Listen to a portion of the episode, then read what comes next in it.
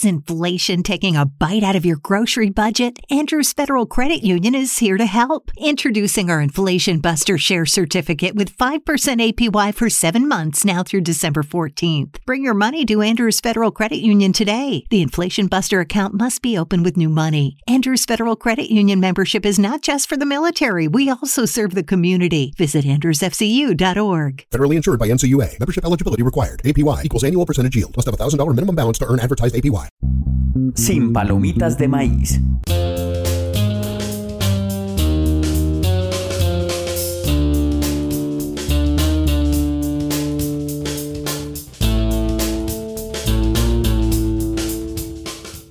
Empezamos el episodio 16 de Sin Palomitas de Maíz, podcast de series que hacemos cada tanto desde Punto Link. Hoy con un nuevo invitado y con Felipe y Juan David que están aquí como siempre en esta mesa. ¿Cómo Buenas, están? ¿cómo estamos? Volvimos. Volvimos llenos de series. Llenas. Mm, no tanto, pero sí, volvimos. Eh, estamos con un invitado muy especial, el hombre más ocupado de la Tierra, puede ser. Y ¿cierto? nos visita. Y viene hasta acá, o sea, está pasando todos los astros se están alineando. El hombre más ocupado de la Tierra. Sí, sí, sí. Con un, un arroba que ya no es el arroba de... ¿Cómo lo vas a presentar? No sé, Preséntalo. es Andrés Mauricio Arias Rodríguez, arroba Chicho, ¿Qué hay? con diferentes apellidos en redes sociales. Sí, en Twitter sigo siendo Chicho el Malo porque no existe Chicho Arias. Y en Facebook ya he mandado como cinco eh, Con Solicitud. solicitudes. Pero es Chicho, que es Arias. Chicho Arias. o Chicho Arias, Sí. que lo tenemos por primera vez en esta mesa. Nos había dicho que quería venir y hablar de series porque ve muchas series. Sí, te queda tiempo para ver series, Sí, eh, hay unos meses del año en que me gusta, en que puedo ver series y otros en los que puedo leer y así, como que voy alternando la vuelta. Pero me gusta mucho, me gusta mucho este pod, pod- podcast, Y Podcast. este podcast. qué bien. Bienvenido al episodio 16. Eh, muy bien. ¿Y quiénes más han estado pasado por aquí de invitados? 15, vamos 15 capítulos eh, positivos y 3 negativos, que era ese subterráneo en nuestro podcast. Entonces llevamos 18 capítulos. Y- pero hay tres que no publicaron, ¿no? Es como, Sí, están publicados. como el Iti de Atari. Pero eran pilotos. Ah, No, están ah, los primeros. Están como el con Iti de Atari. Micrófonos algo así, malos. eso. Eh, Pero el sí. Niti no se puede jugar. El, Y más o menos, capítulos ¿qué? ¿Y qué 14, invitados, 14 qué invitados invitados. han tenido? Invitados de la talla barrial, todos. todos son muy cercanos, Y nadie muy, que con el peso muy tuyo, amigos. nadie. Ninguno de, Nadie. de tu No, ok. talla, no, tal vez. Pero el más escúchelo. famoso sea escúchelo. Juanse, Sí, Juanse, que ha repetido. ¿Cuál Juanse? Juanse. Juanse MS, Ah, en sí. la red, el Sí. escritor. Sí, es escritor. es escritor. No, y gente de Saludos, audios Juanse. desde todos los rincones del mundo. Del- Ah, muy bien. De 18 rincones del mundo. ¿Y cuál es el tema para iniciar, Carlos? ¿Cuál es? Antes de que arranquemos y a propósito de los invitados, si usted quiere estar aquí en esta mesa como Chicho, Ah, bueno. escríbanos y lo invitamos. Somos muy fáciles como podcast. Si está en Medellín, hacemos lo posible para invitarlo o incluso visitarlo, que también lo hemos hecho. Y para empezar a hablar, el tema de hoy es la noticia con la que me desperté esta mañana, es que Netflix fichó, contrató, compró el pase de los señores David Benioff y D.B. Weiss, los creadores de Juego de Tronos, y les van a pagar, al parecer, el, co- el- como el acuerdo es por la medio bobadita de 200 millones de dólares. Pero, pero yo cuando veo esas noticias es como, esos manes tienen que pasar cuenta de cobro, o sea, como y EPS y todas esas cosas. Mes vencido y cosas así. ¿no? Exacto. ¿Cómo, se, ¿Cómo hacen negocio? ¿Por cuánto cotiza uno con Cierto, 200 o sea, millones? ¿cuánto tiene que pagar de salud? Pero no han visto que todas las estrellas en todos los niveles lo que terminan es fugándose para Suiza, Panamá y poniendo un tío de testaferro porque realmente cuando ganas duro el tax y el impuesto es duro. Entonces usted dice, voy a darle a estos cabrones millones de dólares, no sé. Pero esos 200 millones es el sueldo o es solo traerlos? Yo creo que debe ser No, el, el todo sueldo, debe ser un contrato de contenerlos, exclusividad porque es- el contrato es exclusividad para generar contenido para Sí. la plataforma. Pues maldita sea Pero- lo que sea. Y un, Entonces, porcen- entonces y un porcentaje de lo que inventen, ¿no? No. Sí, Claro, no creo que le, no, no sé hasta qué punto llegue el acuerdo, pero eh, me parece importante porque no es un es algo que ha venido sucediendo en los últimos años con Netflix específicamente y ahora con las nuevas plataformas que traen a talentos muy importantes de la industria. Hace poquito en el lanzamiento de Apple estaba Steven Spielberg ahí que mm, había se había quejado mucho de plataformas y apareció ahí, está ahí también con Apple JJ Abrams, Netflix contrató a los Obama para hacer una serie Sí, también pero con reality. ellos. Esos talentos son creativos, productores, que vienen siendo esos talentos? ¿O son actores? ¿O, son, o qué, qué- En su mayoría talento? son showrunners, es lo que se llama en, en la industria. Y en El español, ¿cómo se eh, pronuncia? los- Como produ- Esos son como el productor, eh, es un productor ejecutivo y es el jefe de guionistas. Es el, Hay un el- ejemplo Es colombiano. El, que carga, Sí, Dago, sí, Dago. Dago Otro ejemplo, sí, ser. ya tenemos a Dago por un lado. Dago eh, era... Y eh, Gaitán, Gaitán. Gaitán Juanito. Uribe. Gaitán iba a hacer eso, Gaitán iba a hacer eso en, en Sonic antes de morir. Él, había, había firmado ya, Sony, sí, era en Sony, había firmado con, con Latinoamérica, iba a hacer eso. Eh, y, iba a hacer, eh, eh, no sé si esa sea la palabra exacta también para Dago, show- showrunner. Showrunner, pero Dago creo Es que lo es más el parecido, que más, el- sí. lo más parecido que tenemos aquí Voy en a, Colombia. hacer, voy a hacer algo para, para lo que estoy perfectamente diseñado y que sé hacer mucho y es hablar desde la completa ignorancia. Bienvenido. Eh, ¿Quién de ustedes vio y sigue y ama Game of Thrones? Aquí Dos- manos personas. alzadas. Veo estos dos manes que dicen son los creadores de Game of Thrones, pero siempre había visto, yo no lo he visto, un solo capítulo, siempre había visto un viejito al que de Es el barba, escritor, al ¿no? que todo mundo le decía, usted es el máximo, y incluso le, le- le decían, le reclamaban a él cuando pasaban cosas tan absurdas como la del dragón, que no... Pero no es culpa de él, él no Exacto, pero el le libro. reclamaban a él. O sea, ¿qué papel tiene el viejito de barba y estos Es dos? que para O sea, que expliquemos Al viejito un- de barba le toca algo de esos es- 200. el Expliquemos un poquito es la alguien- figura del Alguien con olfato. Sí, pero es que este man Y es- está por estos manes encima, los yo creo están que de todo. titulando como creadores. Sí, Es que está por los- encima. No, no son creadores de televisión Final- porque son, eso hay un producto que se tuvo que Ah, inventar. Yo creo que son una media entre creativos, artistas, escritores.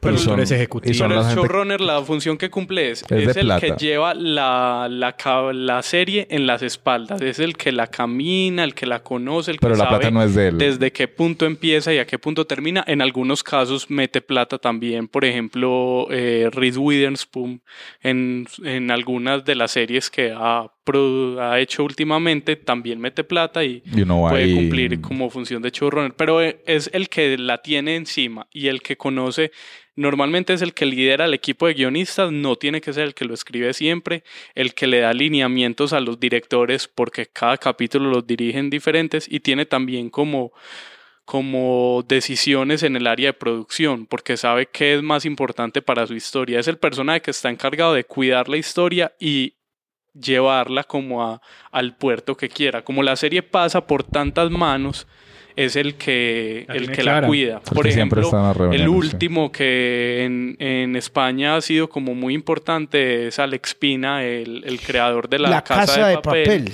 Que, que es el showrunner de esa serie y cumple, pues es como, en España eso no había pasado, pero tiene como las funciones de, En el de pro- manejar la serie y llevarla a un De hecho, en el promo, en el, pro- en el punto link, ¿quién sería, verdad? En un punto le decimos el que le meta el corazón. O sea, como siempre decimos, si ese proyecto sale avante es porque alguien lidera y le mete el corazón. Si el corazón abandona, eso se va solo porque la gente termina Es en correcto. Twitter, pues, ¿cierto?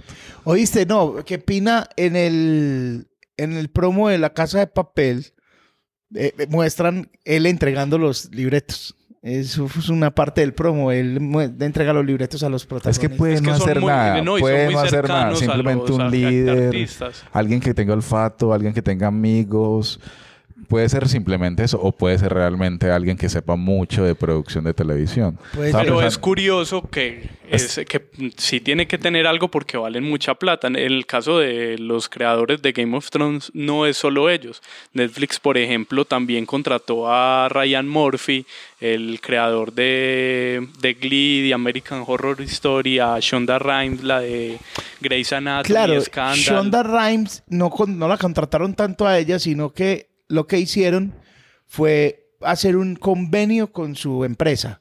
Entonces ella ya es como que... Produce que- para- Exacto, no solamente escribe, porque ella creaba y escribía, sino que ya hace toda la producción. Y se Con distribuye en Netflix. Con la empresa, sí. se- la la distribuidor- distribuidora es Netflix. Ella hizo, eh, eh, hizo para... Pero es raro porque le intentaron comprar Grey's Anatomy solo para Netflix y no quiso. Inclu- Sale primero en televisión. Sí, sale. Y eh, de hecho, esta semana, no, esta semana no.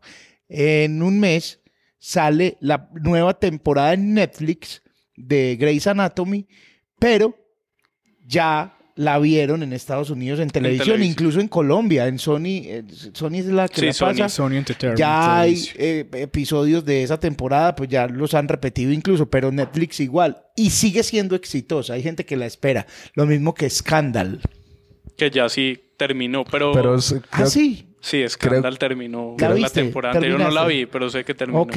Yo los traigo a, a- a este tierrero donde vivimos, que me parece que es el showrunner, es lo que le falta a RCN de hace rato. Sí, claro. Gente con olfato que te- tenga formatos, eh, los vuelva grandes, bueno, lo- todo lo que le pasa al, al contrario, donde tienen un montón de gente con olfato. Ah, bueno, Y porque la estructura de producción local es muy diferente. Aquí el director es el director de toda una serie, el productor Es el está en toda la serie. En cambio aquí como son tan grandes que cada capítulo es una apuesta independiente, sí tienen que Pero tener a Dago, ese personaje. con Dago no hace todo, siempre. o sea, como yo te llamo la novela, pero me vas a la, a la película gratis o barato, pero entonces en la película te vas a reventar en diciembre y te vas a volver famoso y vas a hacer teatro y yo te monto las obras de teatro. no, eso es un circuito diferente porque también. es el, el, el público es diferente.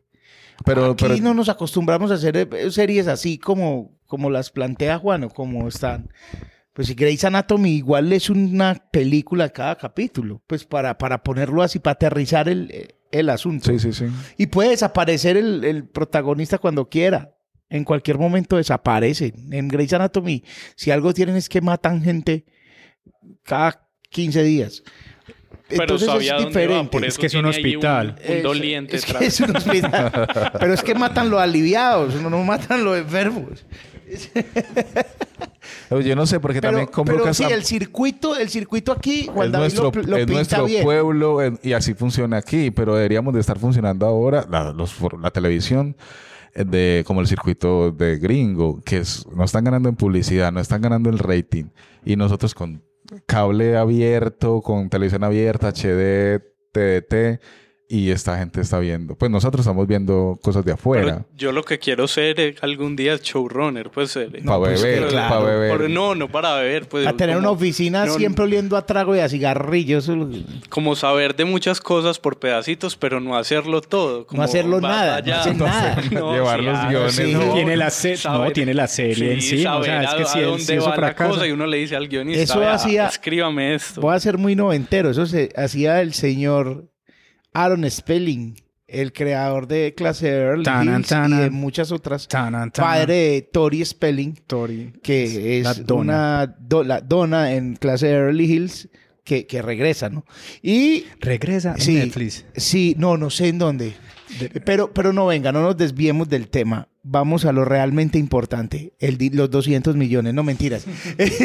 ¿Y qué Eh, serie van a hacer o qué? Entonces el Ah, acuerdo no, no, es esos manes van a para inventar dragones y cosas ellos, y de mogorgones. Por ejemplo, en este momento están comprometidos con Disney para hacer terminar la trilogía, una nueva trilogía de Star Wars que se entrega en 2022. ¿Otra vez? Ay, Ese- no. Y me imagino que paralelamente Pero están trabajando en Netflix para hacer un nuevo proyecto de, de, vea, tenemos esto para que hagamos y, y Y hagamos. aquí con, es- con esto pagamos la platica que, que nos dieron. Pero juntar ya tantas veremos estrellas. qué pasará, porque tienen muchos nombres detrás. Sí, Netflix. mucho peso. Y RC otra vez el campo, eh, aquí lo rural, que RCN se gastó como 90 mil millones cada año y la apostó fue como por traer gente, bueno, no, no showrunner específicamente, pero sí actores, modelos, el presentador y el productor como estrellas. Y tam- también ha fracasado porque realmente las estrellas no hacen todo.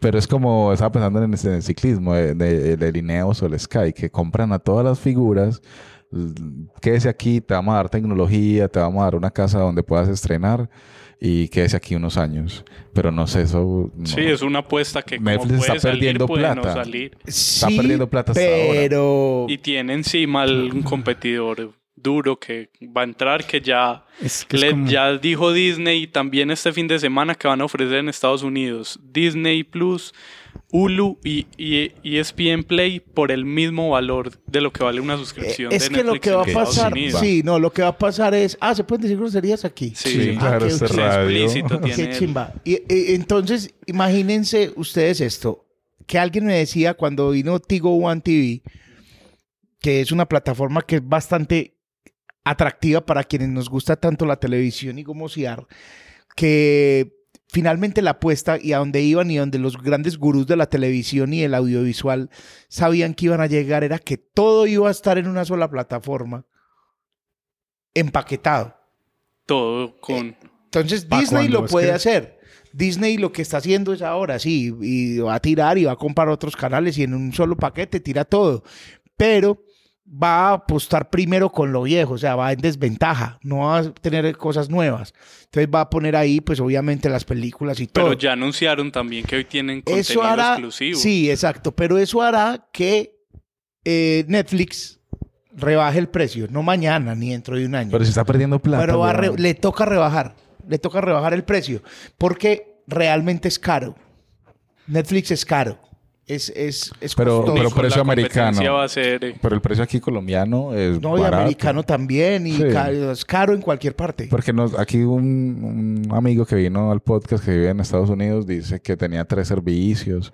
Uno lo paga él, otro la novia, otro la suegra. Te tenés tres al final. ¿Ustedes cuántos servicios tienen? No uno, de a uno. Pero, Yo- por ejemplo, yo tengo en compañía, tengo pues Amazon Prime porque lo regala el plan de celular. Sí. Pues tengo HBO, tengo Netflix, digamos que tengo Spotify y lo pago. Entonces en eso ya estamos Sí, ahí ya hablando, son cuatro suscriptores. estamos hablando cuatro suscri- suscripciones y Más no de vamos 100.000 muy allá. pesos, y ¿no? no 120 vamos muy- lucas, y no vamos 120. muy allá. Si te gusta el cine para adultos, el paquete hot vale otra plata.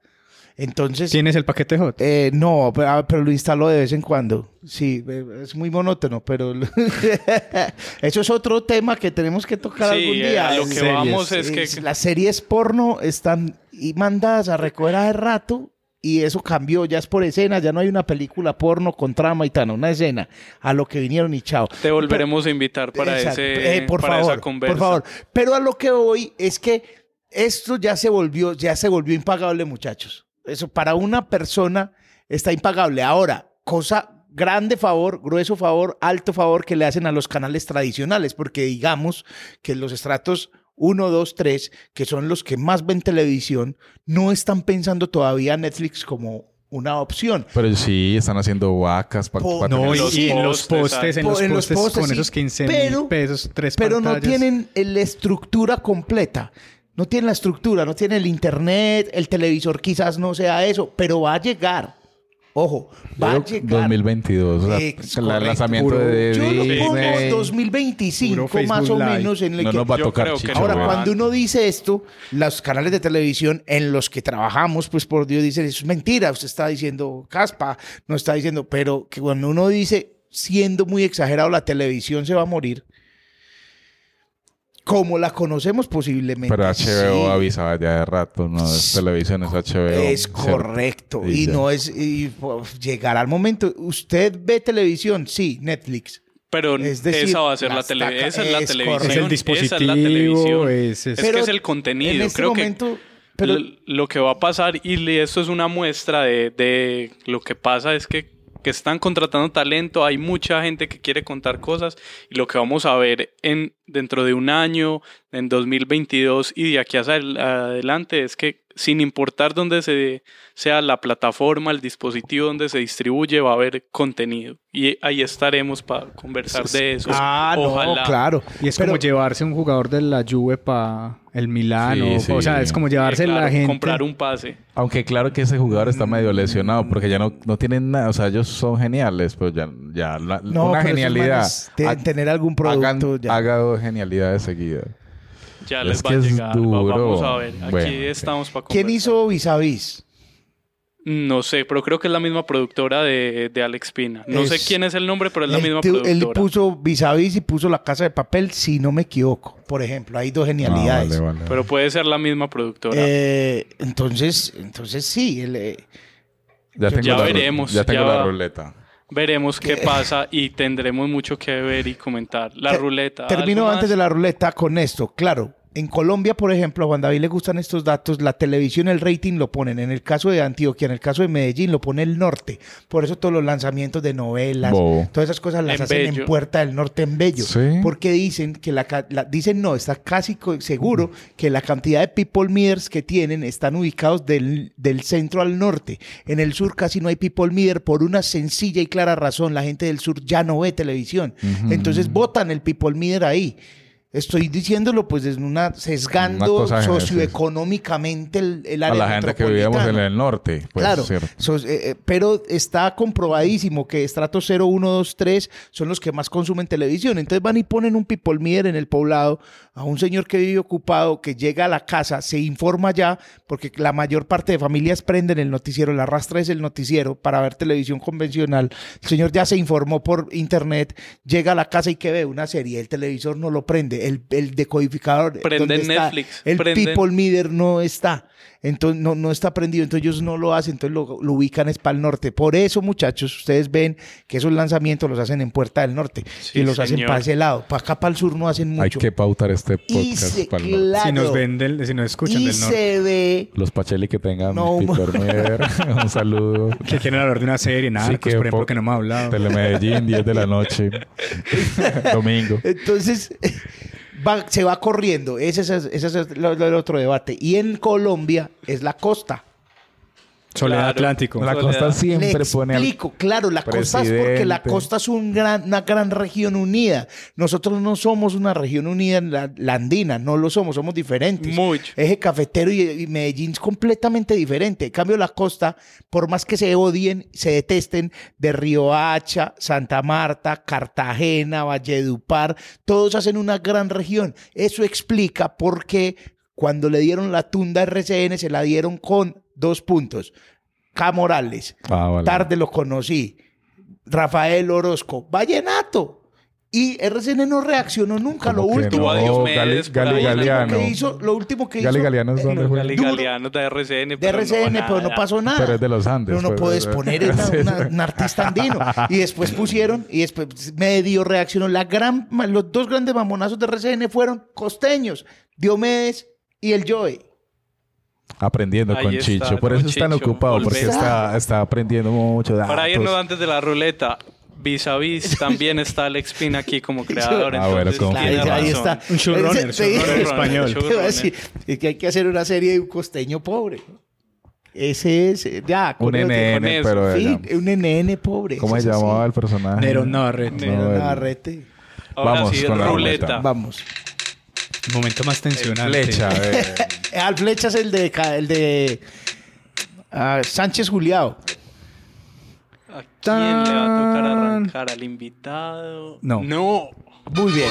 Por Carlos. poco Ay, tiene Como le gusta empezar, marica, como le gusta empezar. Claro, para estar más tranquilo el resto de él. Pero entonces la dinámica es, vas a hablar duro, Sí, te vas no. a despachar. Vamos a hablar cada ¿De uno qué 10 serie? minutos de una serie. De una, yo puedo hablar de dos. No, no, no, meter no. ahí, algunos No, meten es ahí que la- tengo dos porque voy a hablar de, perdón, que- me estoy Pero es el tomando tiempo de la- Carlos, Tiempo de. Carlos. Tiempo, no, Ahorita hablamos y vemos. Yo voy a hablar de dos series. Pero no diga cuáles para No, voy a hablar de dos, de- no, Díganos la voy a mitad. hablar de no se dos vaya. series porque tocan un tema que me gusta. Música. Muy bien. Listo, entonces Listo. voy a hablar de dos series y son las series más, an- más impopulares de los últimos tiempos. Ya veremos. Yo voy a hablar de una serie de Netflix del año 2013 que se llama Orange is the New Black.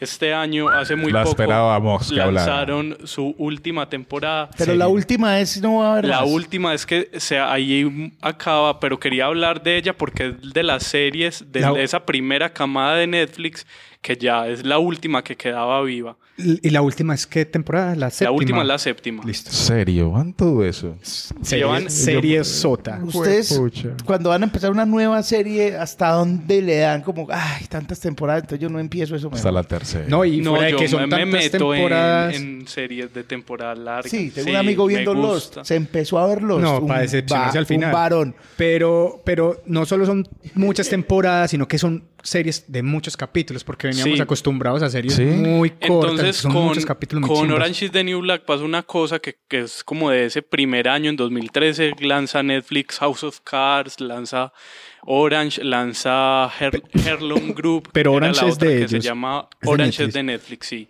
Entonces, es una serie creada por Kenji, ahora aquí tengo el nombre, Genji Kohan, ella venía de hacer Wits, la recuerdan de una ama de casa que vendía marihuana en unos suburbios en Estados Unidos.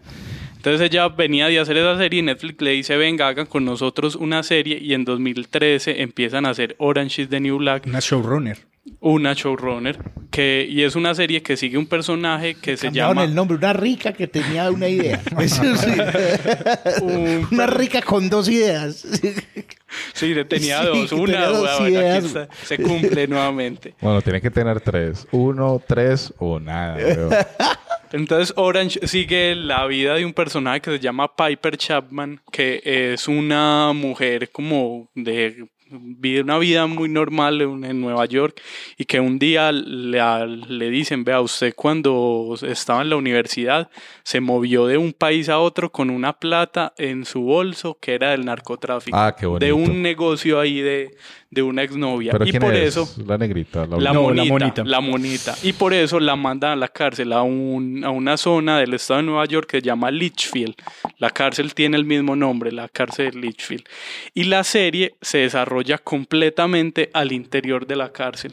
Casi completamente. Hay cosas Sí, flashback. bueno, hay, hay cosas, Cosas afuera, afuera, que, muy- porque la serie es muy coral, es una serie que es muy divertida y a la vez muy muy Muy real y muy humana, Sí, ¿no? muy trágica. Es- esa es creo que es una dramedia completamente Dramedia, que bien. uno se puede reír mucho y también puede llorar mucho porque toca cosas muy muy humanas. A propósito del dramedia, creo que en la primera vez que nominaron a a Orange. En los Emmys estuvo nominada como comedia y al siguiente año hubo como un cambio por, por la duración y pasó a la categoría de drama. Y también el que llenó el formato la mandó. Eso, "Ay, no, vamos llenó. por drama. Este Ya año perdimos. vamos por, por otra. Pero sí, cambió, cambió de comedia musical a, a drama, como en el- la tercera nominación en los Emmys.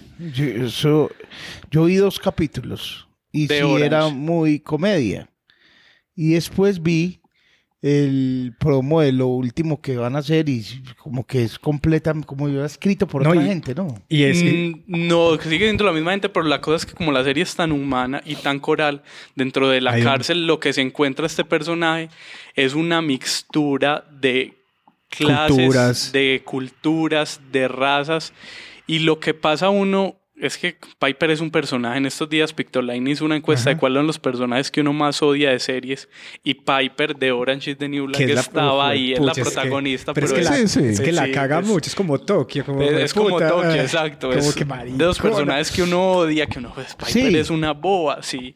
Y Por las decisiones, por lo que piensa, por lo que hace. Exacto. hay veces. Y a los personajes que uno se enamora, que uno sigue, con los que uno llora y con los que uno ríe son otras. Son las latinas, La son las negrita. Negritos, son los, La loca. la- la- los locos, porque claro, también hay psiquiátricos, hay muchas lesbianas, porque conviven No. todas estas mujeres dentro Veo de la dos cárcel. trailers y eso es lo que ve. No, y, y hay una cosa muy poderosa y es los personajes femeninos, como ocurre dentro de una cárcel. sí, o también sea, los, cada personaje da un poderío 2000 y- increíble que volvemos a eso que hablábamos siempre en, los- 2013. en las series, que es ese, ese poderío femenino. Pero Sí, mira eso la es fecha. hermoso, porque pero mira la fecha, es- 2013, todo, todas las series femeninas se dispararon y creo que aún se mantienen. Pues, empiezan a crecer y cada uno de los de los capítulos en no son todos, pero algunos siguen esa estructura de que cada capítulo sigue a un personaje diferente. Entonces tienen 91 capítulos, pues hasta ahora que se terminó cada cada temporada era más o menos de 13, 13 episodios capítulos. Y, y seguían por capítulo a una reclusa diferente de la serie. Entonces está el personaje transgénero, está el personaje religioso, La viejita, entonces, la viejita, viejita. Entonces, uno asesina. veía el background de ese personaje y cómo llegaron a la cárcel. ¿Por qué, por alguna razón en su vida, en el contexto en el que le tocó vivir, terminó en la cárcel en una situación que seguro Pero no, no se hubiera capítulo. imaginado? No, no todo el capítulo. Entonces, Sino uno ve como un pedacito. como. Tiene como una, el, el tiene trasegar en la cárcel. Como ese si día. Tiene varias tramas. Entonces, uno ve la trama principal, es todo lo que sucede en la cárcel, las relaciones con ellas. Con y en cada celas. capítulo tiene una trama vertical, como para ponernos académicos. Es un Grey's Y- Anatomy. Es que esa es la estructura. Sí, perdón. eso, exacto. Un una- CSI, digamos. una- No, Pero, pero eso de los CSI no es la- raro. CSI no, pero en Grey's pero en Anatomy Grey's no. Anatomy uno, Uno conoce un personaje. Ah, bueno, en House. Grey's Anatomy se pierden, uno no, no los puede No no, los volverlos a a ver. En Pero cambio, aquí son- siempre están viviendo y lo volvés a ver ese mismo personaje más adelante. Haciendo otras Y cosas que sabes su- reafirman ya las sabes cosas. Que- por qué bueno, pasó pero en por Grey's Anatomy está. lo pueden hacer con los médicos también. Pero sí, la estructura es, tiene una trama horizontal, que es lo que sucede en la cárcel, y unas verticales, que es lo que uno ve que sucede con cada personaje. Pero 90 y lo hace que uno personajes. se enamore. No, no 90 personas, 91 capítulos, y los personajes son muchísimos. Pero por eso, en cada Por alrededor de 20 personas. Ah, no, no, y no fuertes. siempre. Y por- no sobre todo la siempre primera temporada con esa, con esa estructura y a veces se repiten. Entonces ve uno momentos de la vida de ese personaje en diferentes capítulos.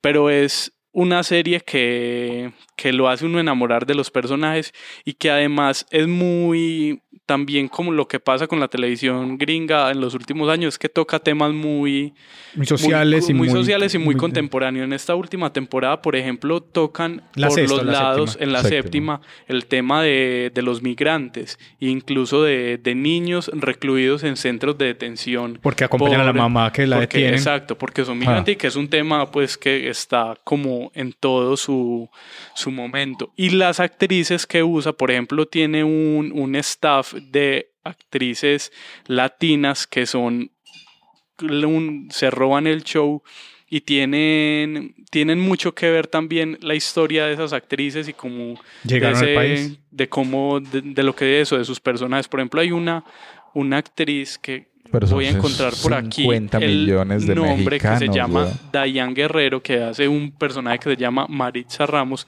y es una chica que nació en Estados Unidos. Y sus papás eran colombianos y fueron deportados cuando ella tenía 14 años. Y en esta última temporada le toca vivir algo similar y pues tiene, tiene mucho sentido como el, el- el elenco que tiene la serie con lo que tienen que vivir cada uno de estos personajes. Y aparte también de, de las reclusas, creo que eh, el otro componente es como el, el tema del poder. Está el, el- el director, Claro. los celadores o como se llama. Celadores, muy bien. ¿Cómo se llama el le Impec? puso celadores a una cárcel gringa. señor. El bigotico, el El estereotipo. guardia del Impec. El guardia del. Impec gringo, celador. El alcaide. eh, ¿Cómo Eso se es llama? el-. Security guard. eh, Eso, eso es otra cosa El que... alcaide es una buena palabra. Eh, Sí, y aquí uno tiene que Me gusta el saber que es un alcaide y el alcaide. comisionado Gordon. El comisionado me encanta. intentos de fuga, acoso sexual, Claro. comida maluca, pues eh, todo lo que tráfico de tráfico de drogas, drogas todo internas, lo que sucede al interior de la cárcel Es con- esas estructuras. No, y me imagino que en cualquier cárcel, si uno hiciera una cárcel colombiana, sería. Pero allá no están, allá están dos, oscura. allá están dos en un mismo En. Venezuela las cárceles 95. funcionan como tercerizadas. O sea, se, le- Aquí se también, dieron, no, no, allá se las dieron a los presos. O sea, Ah, los presos se- debería se, ser se autocoordinan. Una cooperativa de presos. Sí, y entonces el cacique coordina la cárcel y como el gobierno dice, ¿cómo van bien? Ay, ya, van bien. ¿Cómo? A ver el dato. Tengo un dato. Ustedes ven en las cárceles de Estados Unidos que tienen un uniformito naranja. Sí. Al principio. Hay unas, no siempre.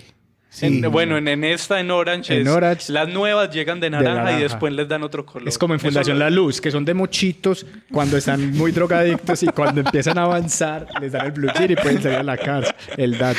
Qué dato. Ri, ri, ri. El de los mochitos no me lo sabía. No, ya que apague y vámonos, hermano. Ya no, ya no tiro el dato mío. No, ese traje es un traje que no es su traje. A usted le dan el traje allá, naranja, y usted lo usa. Y cuando lo van a lavar, lo entrega y le pueden dar otro.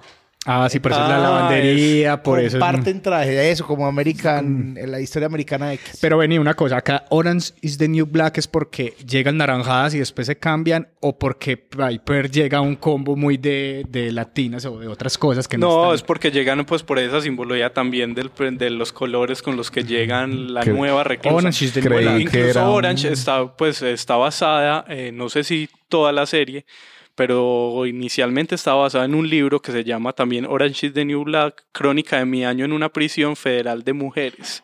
Esa es la traducción por una, por la escritora se llama Piper Kerman. ¿Cómo le hubieran puesto en España a personaje. ese, a ese título? a ese- Loca o sea, Academia de. Se nos acabó el tiempo, pero La en todo cárcel es un desmadre. Algo así.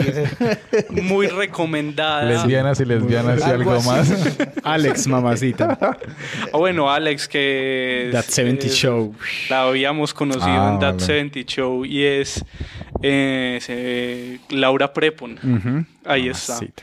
Orange is the New Black, disponible en Netflix, siete temporadas. Sí, es difícil empezarla a ver en este momento, pero creo que si Y es- usted se enamora de la primera temporada, vale la pena. No voy a decir que todas las temporadas tienen el mismo nivel, pero Y es una serie para Es- maratonear. Sí, y es una serie que yo pensaba ahora en esta última temporada que se acaba, podría haber durado muchísimo porque las dinámicas de la cárcel lo hubieran dado para que uno le metiera personajes, los matara, pero creo que es una muy buena serie, muy recomendada y ahí está, nos quedamos con el tráiler de Orange is the New Black. I've always loved getting clean. I love showers. I love baths. It's my happy place. Was my happy place. Yeah, you got some nice titties. Oh, you got them TV titties. Now get the fuck out the way. My name is Piper Chapman. Time to say goodbye. I love you so much. I carried a suitcase of drug money once, 10 years ago. Do you know about all this? She failed to mention the lesbian lover who ran an international drug smuggling ring. That's all good. You were a lesbian? At the time. Smile. I wasn't ready. Tough shit. It's just like the Hamptons, only fucking horrible. You were leaving in a body bag. Just getting started, bitch. Hey, go sit there. She's a nice white lady. We look out for our own. Our own? I'll take good care of you. I have a prison wife. What? Her name is Crazy Eyes. Did she rape you? No, she didn't rape me. But she held my hand. Chocolate and vanilla swirl. You look great. Your face is like... Sin palomitas de maíz. La ruleta nuevamente. Y ahora es el turno de uno de los invitados, porque no solo el invitado que Siempre hay uno virtual, siempre hay uno... Sí, esta vez hay un invitado desde una cárcel. en la que Florida. está de naranja. Está de naranja. Alguien que va a pasar por muchos de estos. que no va a escuchar. Tiene un invitado que está desde Atlanta, en Estados Unidos, un amigo también de la casa, Daniel José de Hoyos Tres Palacios, que le dijimos que desde allá, desde la lejanía, nos enviara un audio de una serie que está viendo y nos habla sobre Es- baskets. Es amigo de infancia mío. Amigo de... ¿Cómo le parece? de eso- atrás. En la lejanía y en la soledad sí que deben ser buenas las series, pues como en, un en el extranjero trabajando, llegar a qué? A ver series. Sí, pero él no está ahí, no tiene el mismo Netflix de nosotros. eso es muy Ah, bello. sí, no tiene el Tiene mismo otra Netflix. parrilla. Va a hablar de una de Carlitos Hulu. sí tiene esa parrilla. Eso, pero nos habla de una de Hulu que se llama Baskets. Y aquí está Daniel José de Hoyos. Jóvenes, a nivel de hoyos desde Atlanta. Estos parceros de Sin Palomitas de Maíz dieron el favor de que les mandara un audio hablando de una serie en 5 a 6 minutos. Yo dije, men, 30 segundos por cuartilla, hagan la matemática, es hacer un ensayo, estoy de nuevo en clase, ¿sí o qué? Me preocupé un montón, eh, dije que voy a hablar 5 o 6 minutos de, de una serie, pero la serie que estoy viendo en estos momentos... Eh, yo creo que seis minutos se quedan cortas, ¿sí o qué? Es una serie producida por Louis C.K., ya hermanos de mis afectos, por Masturbator. Man es muy teso, sí o qué? Es dirigida y protagonizada por Saka Lafaniakis. Eh, y es una joyita, como dije yo en estos días en Twitter. Es una serie con una fotografía impecable, con una cinematografía brutal, un manejo del color, de la imagen, el montaje. el montaje es es simplemente on point, ¿cierto? Es una combinación perfecta entre ritmo, músicas, todo es lo, absolutamente, lo absolutamente necesario, no hay, no hay excesos, no hay, no hay pirotecnia. Estoy hablando de baskets, es em, el retrato de un payaso, ¿cierto? Pero es un muchacho joven, adulto, mentira, no, ya es un man grande que decide ir a estudiar para ser payaso en Francia, man que no habla francés para nada, así que entonces tiene una, primero la barrera cultural, se enamora de una pelada francesa que no lo quiere sino para casarse con él por su green card, eh, el man está completamente enamorado, o sea, es el retrato de un completo perdedor, pero si uno lo mira a fondo, el man no es ningún perdedor, sino que el man es un man lleno de empatía, que simplemente está como buscando cómo no ser un perdedor, sí o qué. Es una, llevo apenas la primera temporada, para ser honesto, sí que me enamoré desde los primeros 15 segundos de, del primer episodio del piloto, ¿cierto? Es una, una pues en, en Hulu aparece como comedia, pero para nada es una comedia, para mí es un drama completo, pero es como, como un, drama lleno de humor negro, ¿sí o qué? Es un man bien inocente, ¿cierto? Como que cree que que todo es fácil, que, que no, no es... Simplemente el man es como un, niño metido en, un cuerpo de un man cincuentón, ¿cierto? Y, y, además que el man, el man está lleno de, de, como de una serie de tragedias, pero que a la vez le van llegando como una serie de bendiciones, por decirlo así, ¿sí? Okay? Entonces el man cuando llega, el man está en Francia, conoce su esposa, el man eh, no puede seguir en, en, la academia de, payasos porque es súper costosa. Le dice a esta vieja que se quiere venir para los Estados Unidos, que se case con él. él ella le dice que ya no está enamorado, enamorada, pero que lo hace por la green card. Entonces se vienen para vivir a California, a un pueblo donde, pues, ¿qué va a ser un payaso? Sí, que pueblo en el sur. Entonces, eh, al man no le queda sino irse a trabajar como payaso de rodeo, a que lo tumben los, los toros, a ganarse 80 dólares a la semana y a tratar de conquistar a una vieja que no lo quiere sino por su green card, ¿sí cada detallito que he ido descubriendo, ¿cierto? Por ejemplo, hay secuencias donde, donde manejan el, montaje paralelo de una manera brutal, entonces el man está en Estados Unidos con un cigarrillo, pero aparece como una situación similar en Francia, eh, tomándose su cigarrillo, ¿cierto? Es una serie lenta, los episodios son lentos, pero men, el, el el, montaje, el ritmo, el, guion hacen que vos te quedes ahí, ¿sí? que la caracterización, los personajes, el casting es brutal. Además que saca la que eh, hace dos, dos, papeles allí, él, él, es él y su hermano, su hermano gemelo, ¿cierto? Que es, entre comillas, exitoso porque tiene una, una universidad.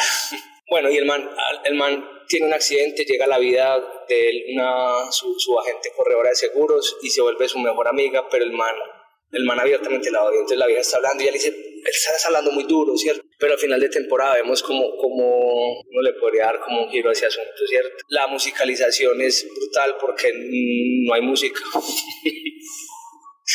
Mentiras que sí hay música, pero son toquecitos perfectos de música. Esa vaina está basada sobre todo como en el diálogo y la fotografía, ¿cierto? Eh, um, de nuevo, la fotografía es impecable, la temperatura del color que manejan es es bien bonita, es, es, muy, es muy natural todo, como dije al principio, sin, sin pirotecnia.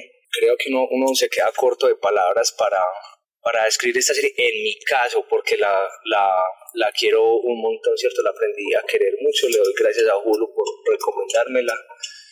yo siempre he querido a Zach Galifianakis. Creo que esta serie retrata un poquito lo que es el Mancio, que es un man con un humor bastante negro y se las recomiendo. Eh, hay unos personajes fantásticos, eh, tiene un guion muy bien cuidado y es bien entretenida, así que entonces es el retrato de un payaso.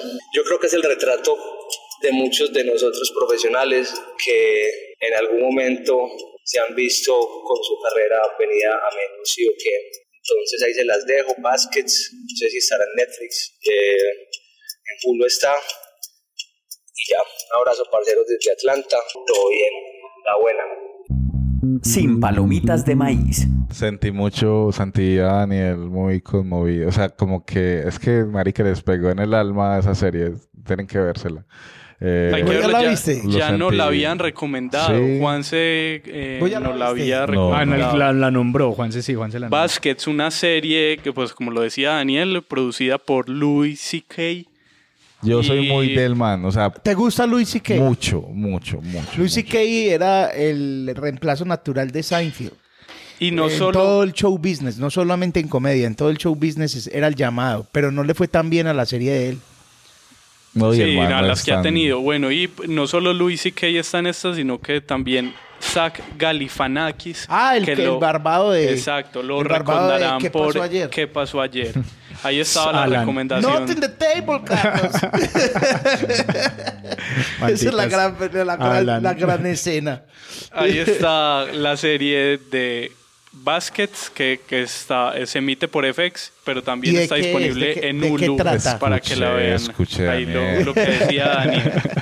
Nuevamente la ruleta. ¡Tarán! Muy bien. Va a tocar el invitado casi al final, lo mejor. Mejor, Lo mejor al final. El arrastre para el final. El Muy bonito todo. Nosotros somos el noticiero, entonces.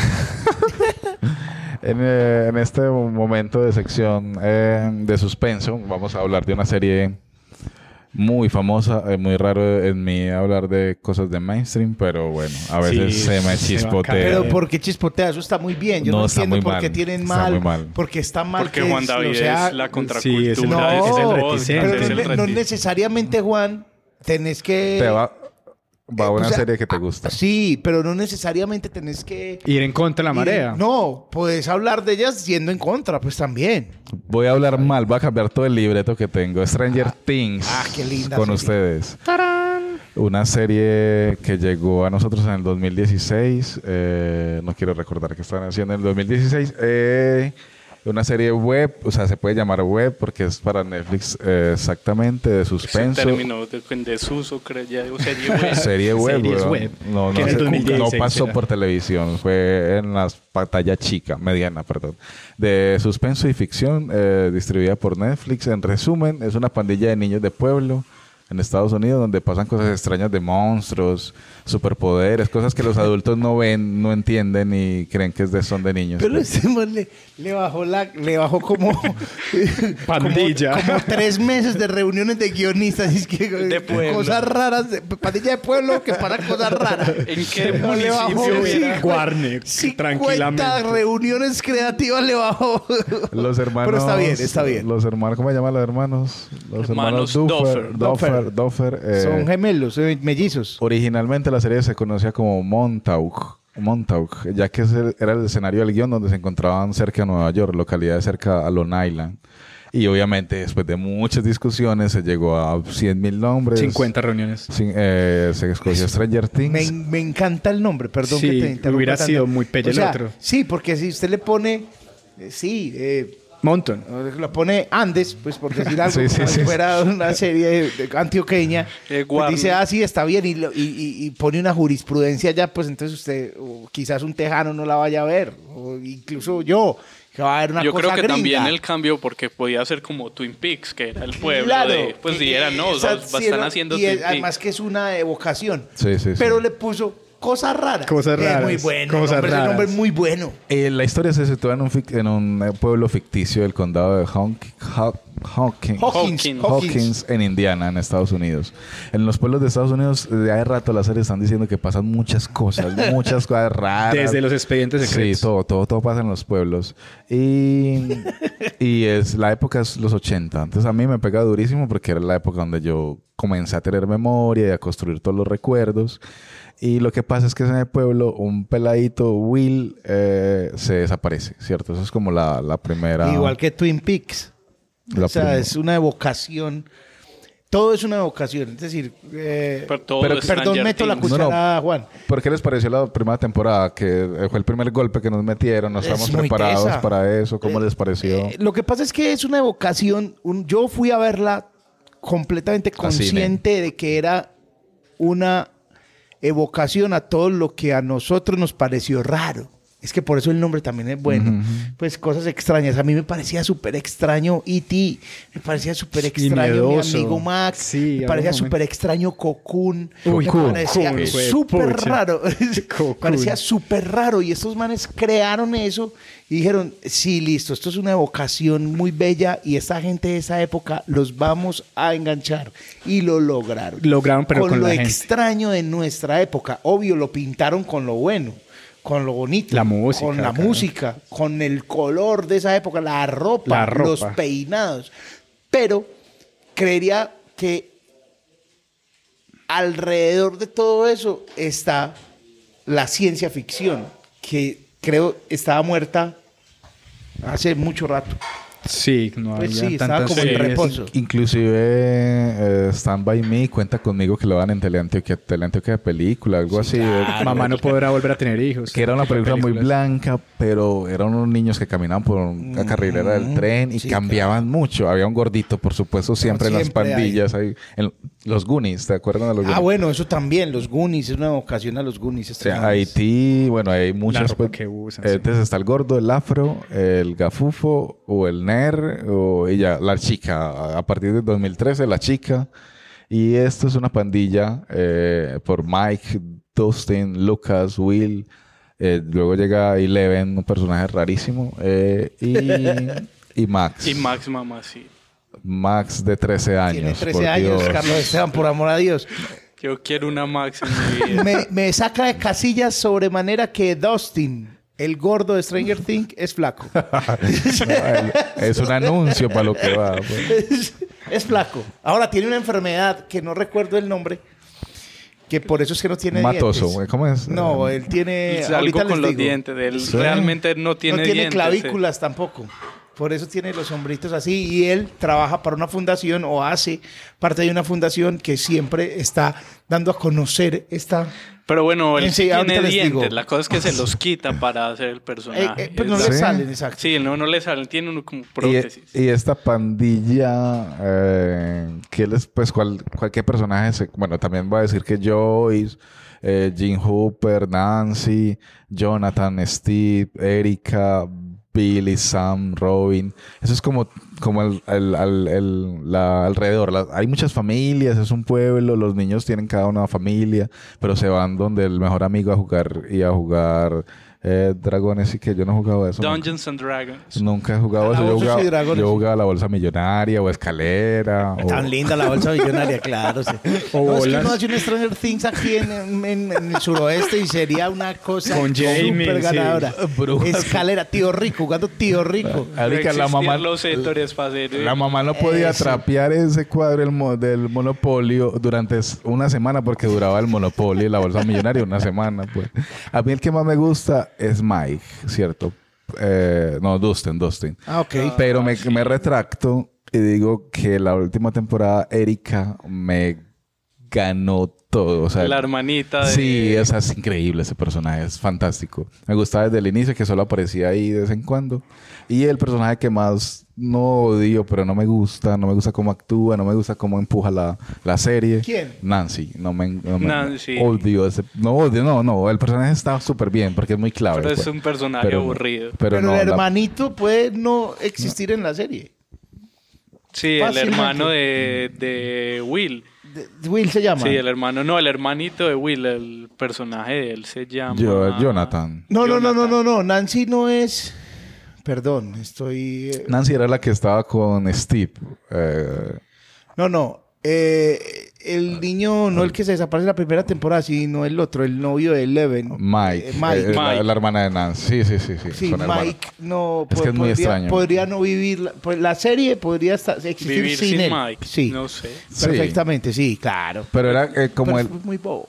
Pero Ah, creo que cambiaron una cosa en la pandilla. Es que Mike es el, el líder de la pandilla y aunque no lo parezca, ¿cierto? Le dan puro protagonismo y el man es muy flojo. Pero el actor es muy bueno, me gusta mucho cómo actúa, pero el personaje no. ¿Cuáles dos personajes rápido? ¿Cuáles le gusta? Yo me, me gusta Steve, el, el otro, el Y es- te- niño bonito. te el del- peinas el como peinado, él, me sí. gusta. Y en la, esta última temporada me gusta también que le dieron Lo como destruyeron, su trama propia. Sí, sí. Yo, Dustin y Hopper. Dustin y Hopper son los dos personajes favoritos. Te digo de una vez que tiene Dustin. La enfermedad que tiene se llama displasia cleidocraneal. No, maricas. man. Y es una enfermedad huérfana, digámoslo, y él eh, está dándole durísimo a, a recoger gente que tenga esa displasia cleidocraneal. Bueno, enamoró a mucha gente. Es escrita... Uy, en la última, no, no podemos contar, ¿cierto? No, temporada hay- hay, un ojalá. momento Hay cosas- en el hay- que él... Hay cosas mañé, o sea, porque realmente la serie era como los niños crecen y hay flashback en la segunda temporada y en la tercera rematan. Y eh, los hermanos Doffer eh, se dijeron, marica, los niños pegaron muchos, la gente se enamoró de ellos, no podemos hacerlos crecer. Entonces se mantienen el, como en estado de niñez. Pero eh, también un poco como que, a no sé, hay cosas que no me gustan porque comienzan a, a sentir a rellenos, a que no funciona, a que son largas, a que son mañez. eh, A mí me pasó pero yo la creo toda, pues, yo la quiero, la serie la quiero, la vi y la, la creí toda, me divertí mucho porque es de diversión Y se extensiona uno. Y y, la el primera suspenso es una mierda. La primera temporada es un gancho completo porque está muy bien hecha toda esa primera temporada y uno queda ahí.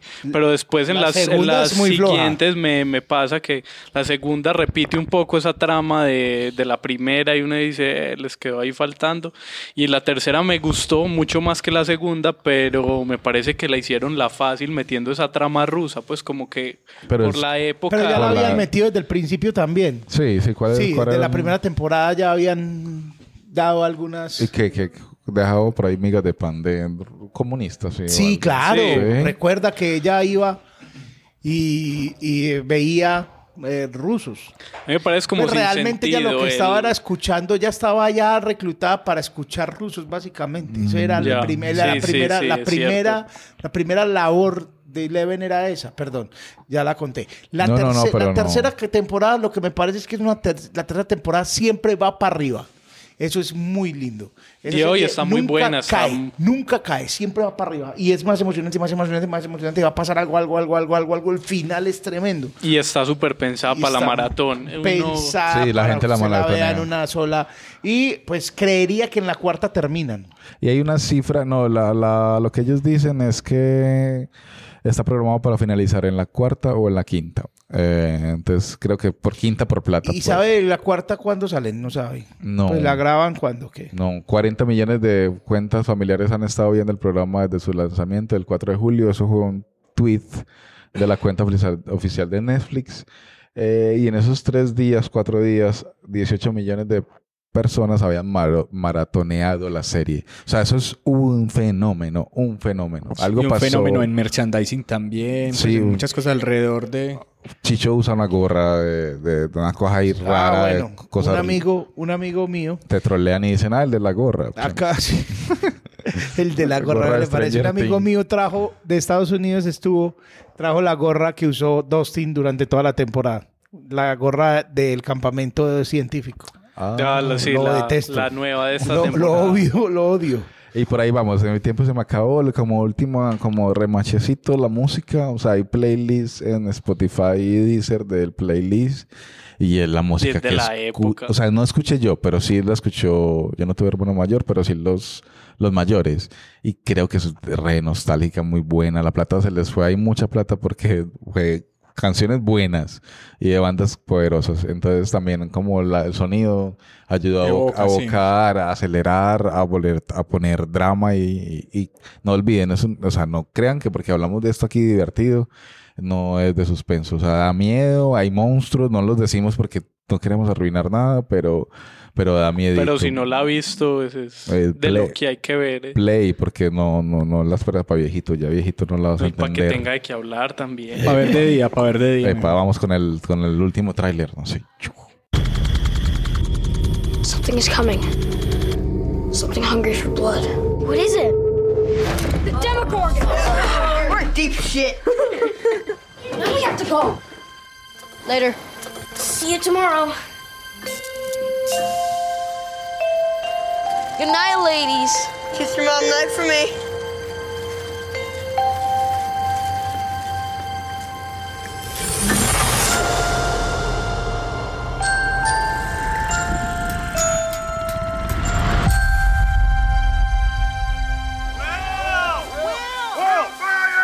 Will is, is missing. I don't know where he is. 99 out of 100 times, kid goes missing. The kid is with a parent or a relative. What about the other time? What? You said 99 out of 100. What about the other time? The one. The one. Guys, I really think we should turn back. You guys hear that? Uh-huh. That's not Will. You? We've sealed off this area. This is where it came from? Yes. And the girl? She can't have gone far. Find her. Do you really think it was a coincidence that we found her at the same place where Will disappeared? Something is going on here.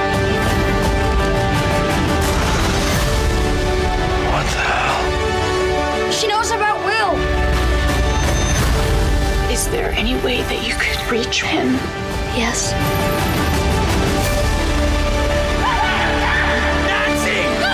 What if this whole time I've been looking for Will? I've been chasing after something else.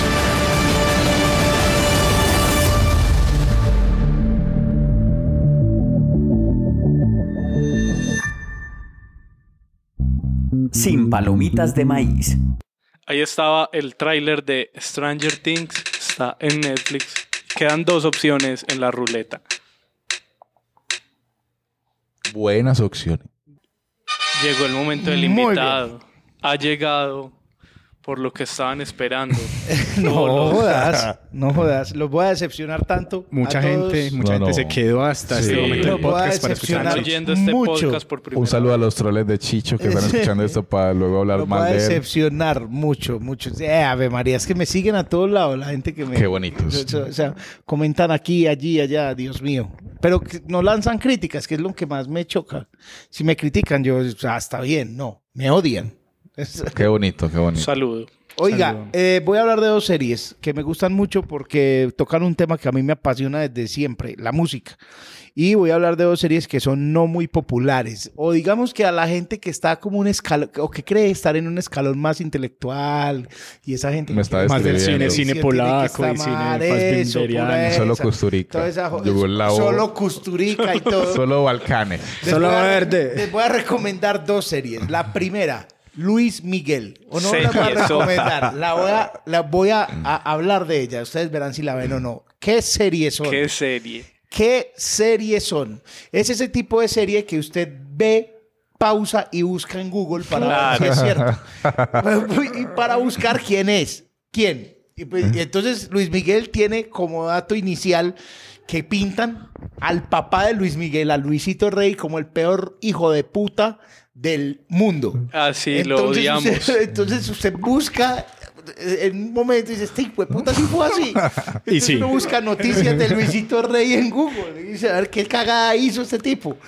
Es increíble. Malo, malo, malo, malo, Queda malo. claro una cosa, muchachos. Luis Miguel es el único, digámoslo, de nuestra generación, pues para ponerlo así, para sentirnos viejos y jóvenes a la vez, el único rockstar de este lado del mundo. Búsquelo y no hay. alguien de reconocimiento mundial, alguien con tratamiento de estrella, alguien como un Elvis, un Michael Jackson guardando sus debidas proporciones mundiales. Pero a este lado, ¿quién más que Luis Miguel? Ninguno. Luis Miguel hizo cine. Luis Miguel a Desde los, pequeñito. a los 15 Desde- años era millonario. Ay, bueno, Luis. Miguel a los 15 años era millonario. Ahora, era él... el- el- la, eh, la gallina de los huevos de oro del papá. Tal cual. Pero ya que propone esa comparación como de estrellas, sí iba a cantar Luis Miguel con Michael Jackson, que es la otra estrella contemporánea. Pero por favor, muestran cómo fue, porque es que está en YouTube. Usted busca en YouTube Luis Miguel y Michael Jackson. Luis Miguel cantó con Michael Jackson. Hizo un video con Michael Jackson. Y, y- y cuando Las dijeron- dos estrellas las de dos la del estrellas en ese y momento. sur. Y cuentan como, en la serie cuentan cómo fue la historia. Entonces, cuando llegó esa historia, uno se demora mucho viendo la serie porque uno pausa y dice, no, esto, esto, esto están jodiendo.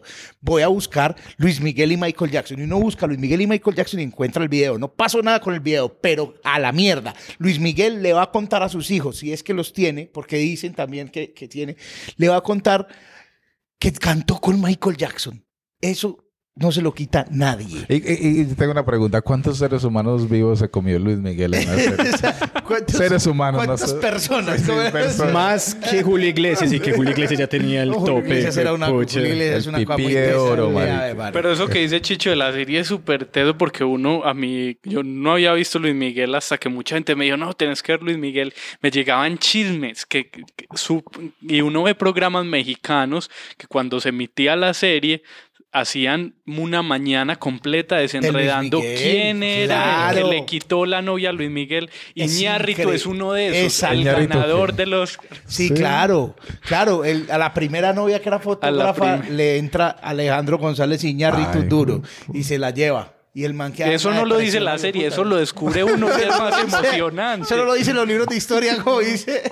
Pero- Oiga, pero no, la, la vuelta es esta. La serie sigue teniendo un gran vacío. O sea, un gran vacío, no, quedamos, es tan capo Luis Miguel que el man la autoriza, huevón. Entonces, todo lo que dice ahí lo leyó Luis Miguel. Entonces ahí pueden decir mentiras, pero el man está perfectamente cuidado el guion para que si uno busca en Google, diga, ah, sí, es así.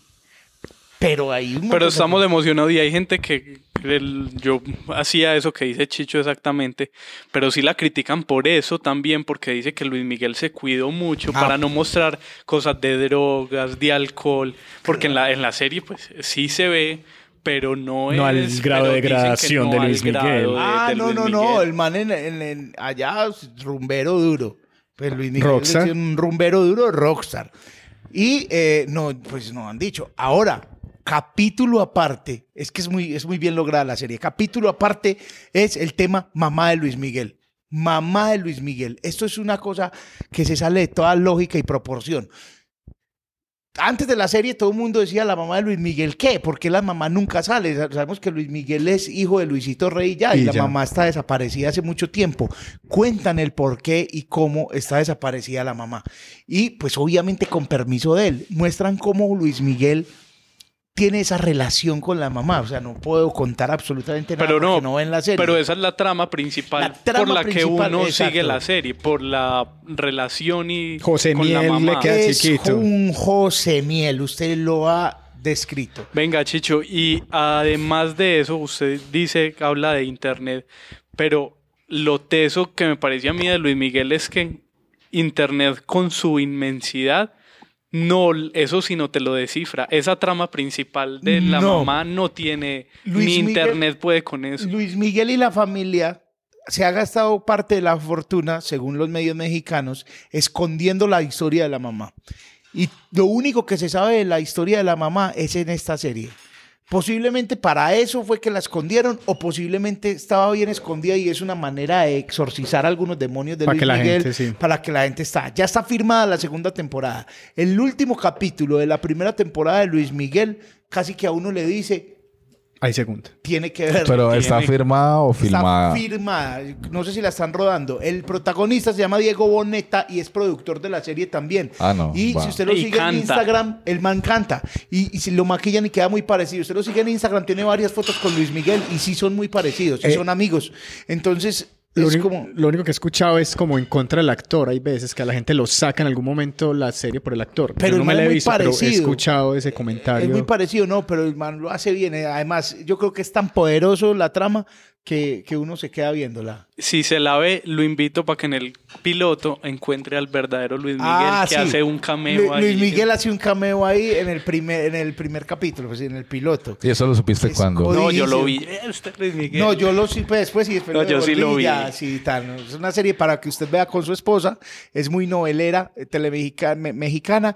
La emitió Telemundo y Netflix la compró y la, la fue pasando a medida que Telemundo la pasaba. Entonces, Semanalmente, salía sí. semanalmente un capítulo. Y también un furor en... en- Y No, es más novela o más serio, pues, ¿o Es una novela serie, es muy, muy loca, muy a lo bien. Bueno, muy, muy a lo bien. Tuve que agregar muchas canciones de Luis Miguel. No, pero por favor, de- ahora Luis Miguel es un artista muy bravo, muchacho. Luis Miguel tiene tú ninguna cuando calienta el sol. La viquina, Eh, la- hay, del- hay una- hay un, un mito de Luis bueno. Miguel muy teso y es que Luis Miguel cuando entró en decadencia fea, dura, que no lo toca la serie porque no ha llegado a ese lugar de la historia. Ojo, puede que lo toquen.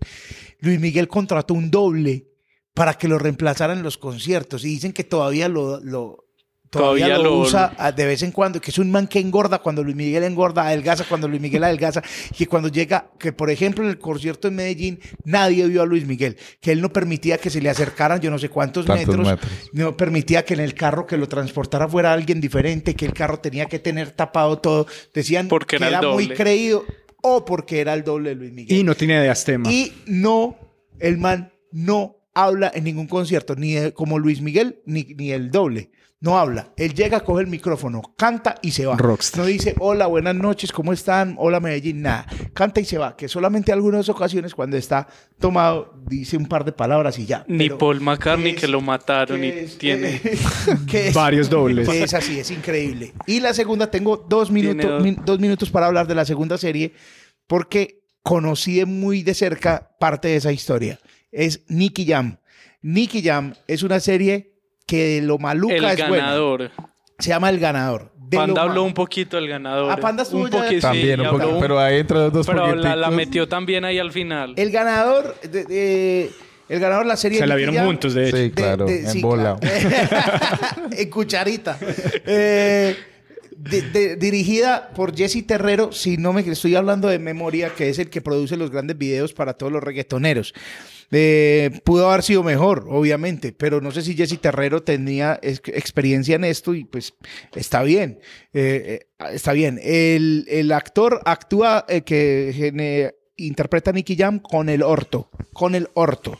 Es muy mal actor y es cantante también y la trama es tan fuerte que uno se queda viéndola. Es muy novela, pero es la historia de Nicky Jam. Nicky Jam, reggaetonero, puertorriqueño, empezó con Daddy Yankee, eran los Cangris, en Puerto Rico eran un solo radio, sacaron canciones súper tesas. Ah, bueno, el actor que interpreta a Daddy Yankee es más parecido a Daddy Yankee que Daddy Yankee. Es increíble. Es, increíble lo que se parece ese tipo a Daddy Yankee. La trama es acelerada, en fin. eh, La, la forma de la serie es regular, la actuación de él es regular. Cuando actúa Nicky Jam, actúa muy bien.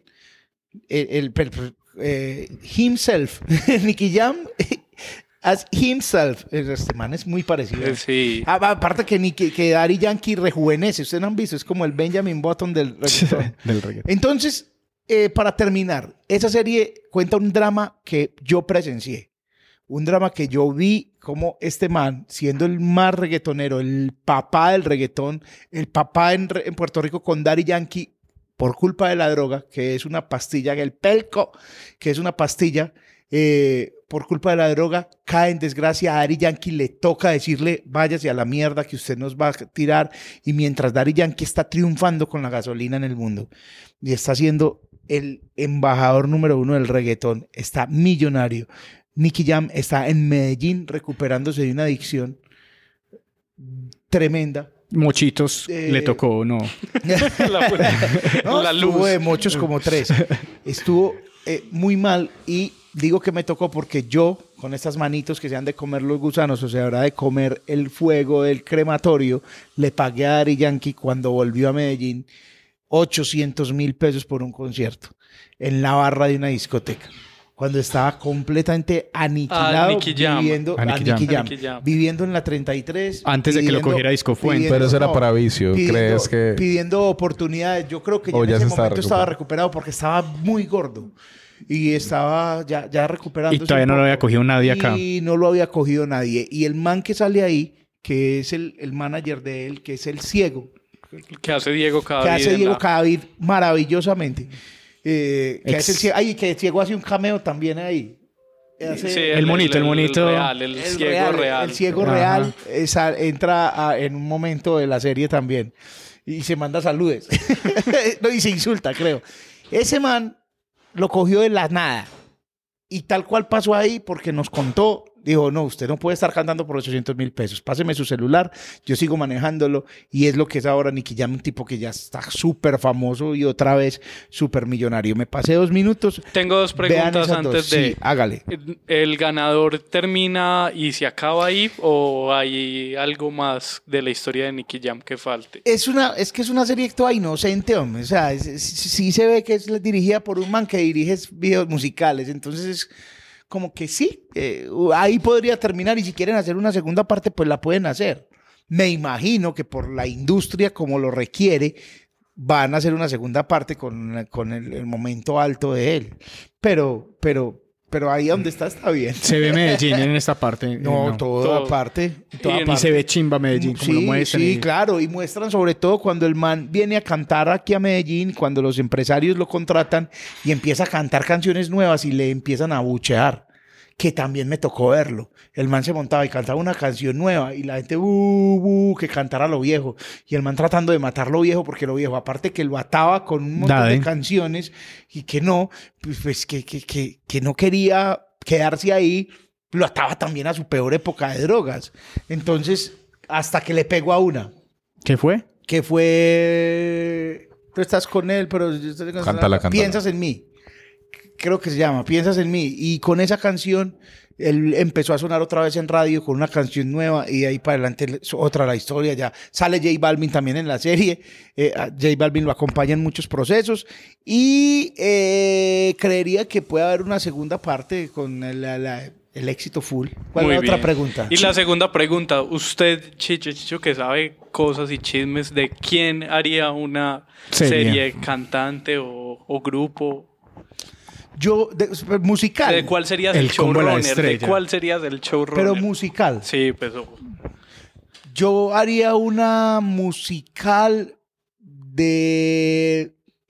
Es que ya de Elkin, pero, pero ya lo están haciendo, es un documental de Elkin Ramírez. Pero creo que haría más, es como una historia de los punqueros y metaleros, Del punk medallo, del metal medallo. de- pero lo haría universal, ojo.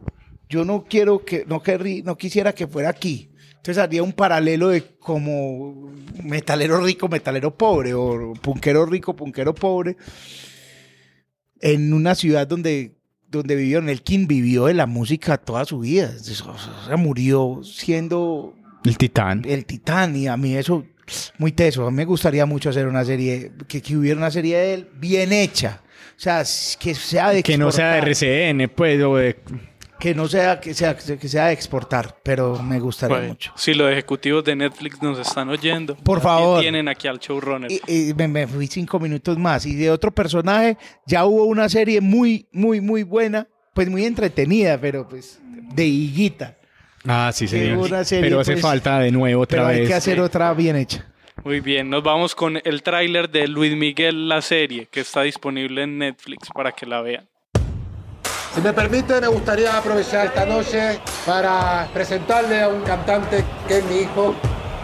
Señoras y señores, con ustedes, Luis Miguel. Hola familia. Salud. Cuando calienta el sol aquí en la playa. Imagínate lo que podemos hacer juntos. Siento tu cuerpo vibrar. Para ti. Mariana va a quedar loca.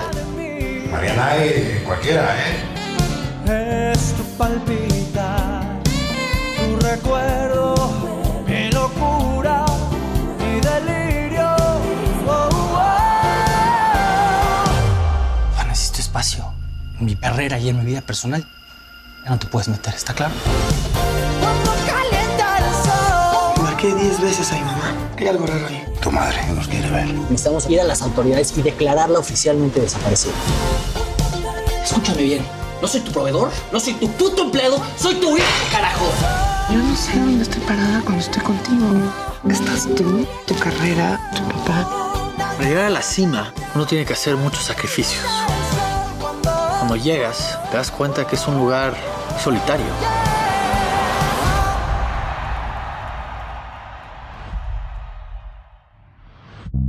Sin palomitas de maíz. Bueno, y queda una sola opción en la ruleta y es el otro momento que la gente espera porque está muy claro que el que paga la suscripción de HBO espera a Felipe. No, Llegó hay, el hay momento. malas noticias. Hay malas noticias. Me siento como traicionando una novia, Farro, una esposa, como acá, como HBO, perdón. Pero te voy a contar. Hoy voy a hablar de una de algo de Netflix. No, eh, perdón, HBO, hoy no.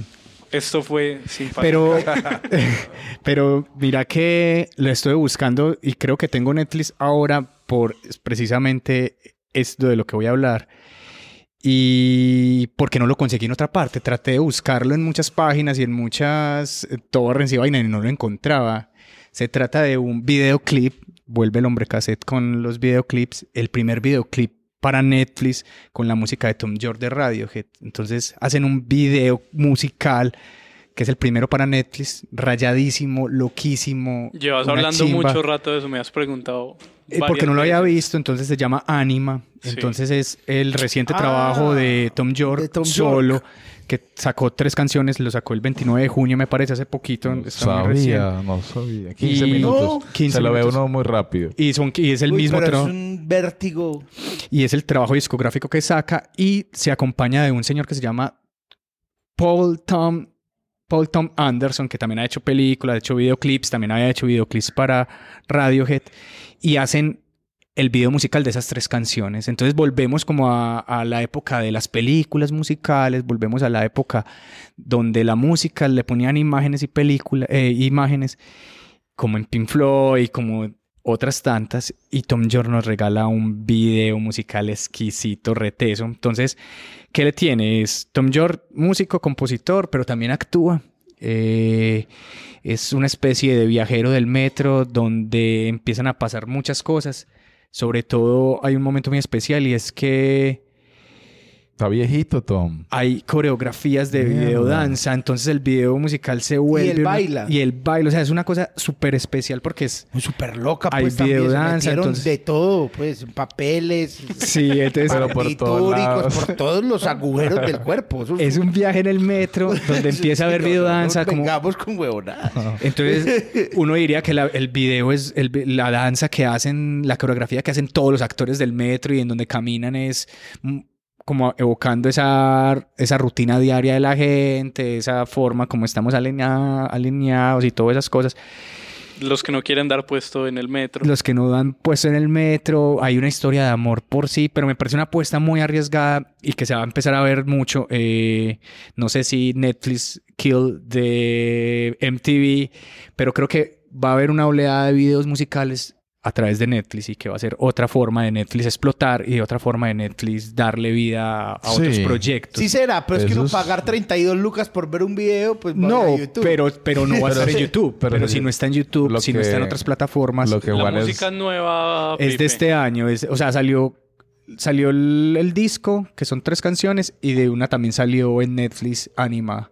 De Pero Juanes no estrenó Pero una, aquí- una película, un álbum película. Sí, ¿Cómo se llama? sí, Sí. en YouTube. Mis Sí, planes sí, son pero mira, mira que es una cosa de, de una gran película donde él decía en otro podcast amigo de la casa eh, que, que era una forma de, de poder ir lanzando poco a poco y cada trozo es una, una, una obra de arte como, como completica, redonda. Pues.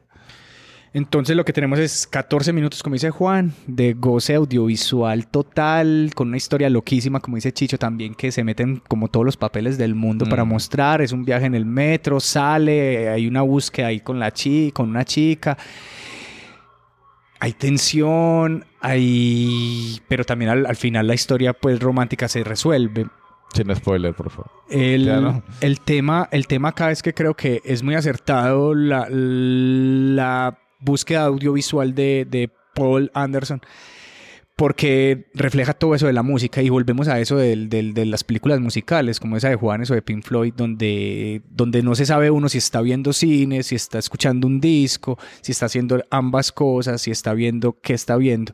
Y Anima es muy a propósito porque sucede como en, en ese estado de, de ensueño, de insomnio, de, de- de- de sueño de pronto de, alguien que va en el metro y que le suceden cosas y que al final despierta de nuevo. Entonces vale mucho la pena ver. Creo que puse Netflix otra vez por, por buscar eso, porque en serio no la encontraba y ya había leído mucho sobre ella. Eh, 14 minutos de vértigo total que valen mucho la pena y que, y, y la actuación pues de Tom York ya está muy aporreadito, con un ojo muy aporreado, pero creo que...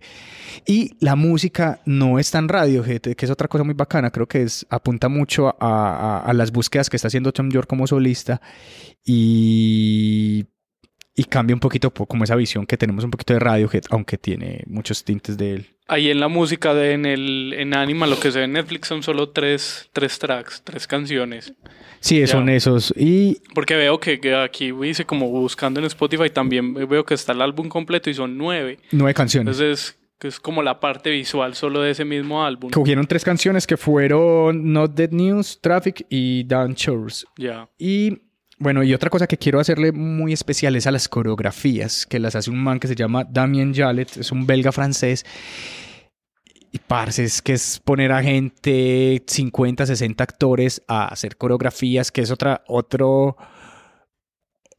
otro lugar a que el videoclip ha llegado que es, y que, que hay hasta festivales específicamente para eso de la videodanza, donde juntan muy bien el, el video con las coreografías y acá lo logran muy bien. Entonces hay video, hay video, hay danzarines en el metro, hay danzarines en la calle y eso crea mucha tensión porque todos los movimientos son muy calculados, todos los movimientos dan a eso del ritmo y, y funciona muy bien para, para contar esa historia de lo que quiere lograr.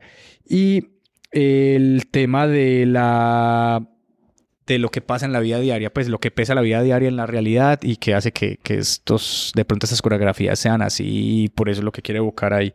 Entonces York, músico y actor y compositor de esta serie, vale mucho la pena para ver. Muy bien, ya veremos si Netflix le sigue apuntando a esos, esos 15 minutos y le sacamos el rato y los veremos para comentarlo con Felipe. Sí, no, ya estoy, ya le di. Pero no lo estamos oyendo. y que... Bueno, y otra cosa, y es que está ambientada en Praga, entonces también eh, eso le da también otra sensación a la, a la- al video, pues como cuando salen del metro y caminan por algunas calles de la ciudad, eso, Europa ahí tiene un tinte otro mundo. bacano. Está así, tiene jodidito el ojo, ¿verdad? O sea, Tom York sí está porreadito.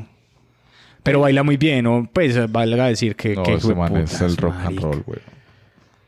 Muy bien, nos vamos con... ¿Habrá tráiler de esto? Sí, sí, ahí Muy te- bien. 28 segundos. Entonces ahí está el tráiler de Anima de Tom York que también está disponible en Netflix. Muy de Netflix todo este episodio de hoy, excepto por nuestro invitado desde Gracias a Atlanta. Dios.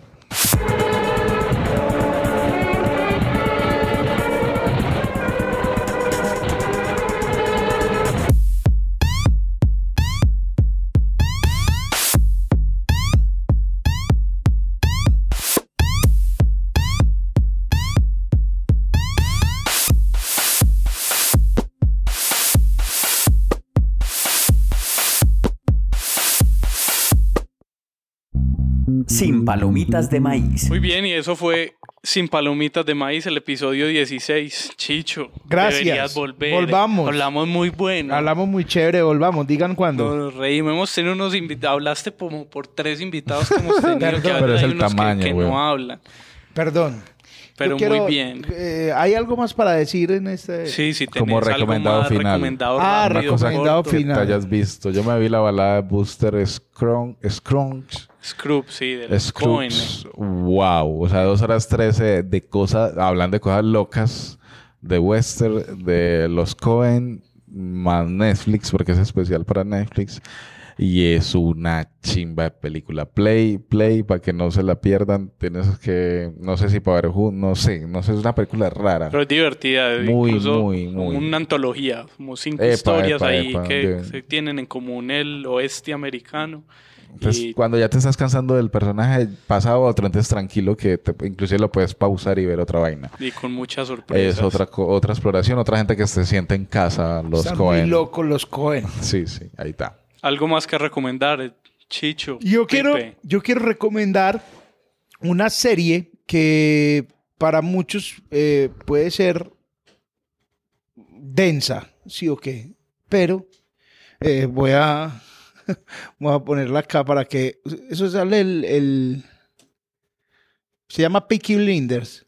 ¿Ya, ya hablaron de ella? No hemos hablado de ella. Ok. Peaky Blinders, eh, o Blinders, no sé, pena mi inglés. Eh, esta serie es todo lo que está bien en la vida. Trampas, ah, contrabando, licor, un poco de drogas, eh, trueque, en fin, mafia. Eh, es muy bello, es muy bello. Por favor, véanla. Véanla, está ambientada en una época, mm, está muy bien camellada, esto todo está muy bien, esto está muy bonito todo. La veremos y si no, para que vuelva y nos cuente de ella. Sí, y lo último que estoy viendo es que, ah, bueno, y me vi Grey's Anatomy, me volví, Dios santo. sí, me vi una serie. Pues yo quiero decir lo último del, del podcast. Sigan ustedes que quiero. Una serie muy cortica, No. Grey's Anatomy. No, muy buena. Pues yo me vi ahí a poquito. Si no es más, creo No, por que aquí fue la con eso terminamos el No, episodio entonces vamos a 16. terminar porque estamos justo a punto de licuar un jugo. Entonces quiero que prendamos la licuadora para terminar este, este Maravilloso capítulo Eh. Este maravilloso capítulo. Sí, 3, 2, 1, ahí va. Y con el sonido de la licuadora nos despedimos. Juan, Felipe, Chicho, muchas gracias por Gracias por escuchar. invitarme, nos volvemos Sin a ver. palomitas de maíz. Chao. Chao. Football is back, and BetMGM is inviting new customers to join the huddle and enjoy the action like never before. Sign up today using bonus code CHAMPION, and your first wager is risk free up to $1,000. You'll also have instant access to a variety of parlay selection features, player props, and boosted odds specials. Just download the BetMGM app today or go to BetMGM.com and enter bonus code CHAMPION and place your first wager risk free up to $1,000. The BetMGM app is the perfect way to experience the excitement of wagering on live sports, now in more markets than ever. Visit BetMGM.com for terms and conditions. 21 years of age or older to wager. Virginia only. New customer offer. All promotions are subject to qualification and eligibility requirements. Rewards issued as non withdrawable free bets or site credit. Free bets expire seven days from issuance. Please gamble responsibly. Gambling problem? Call 1 888 532 3500.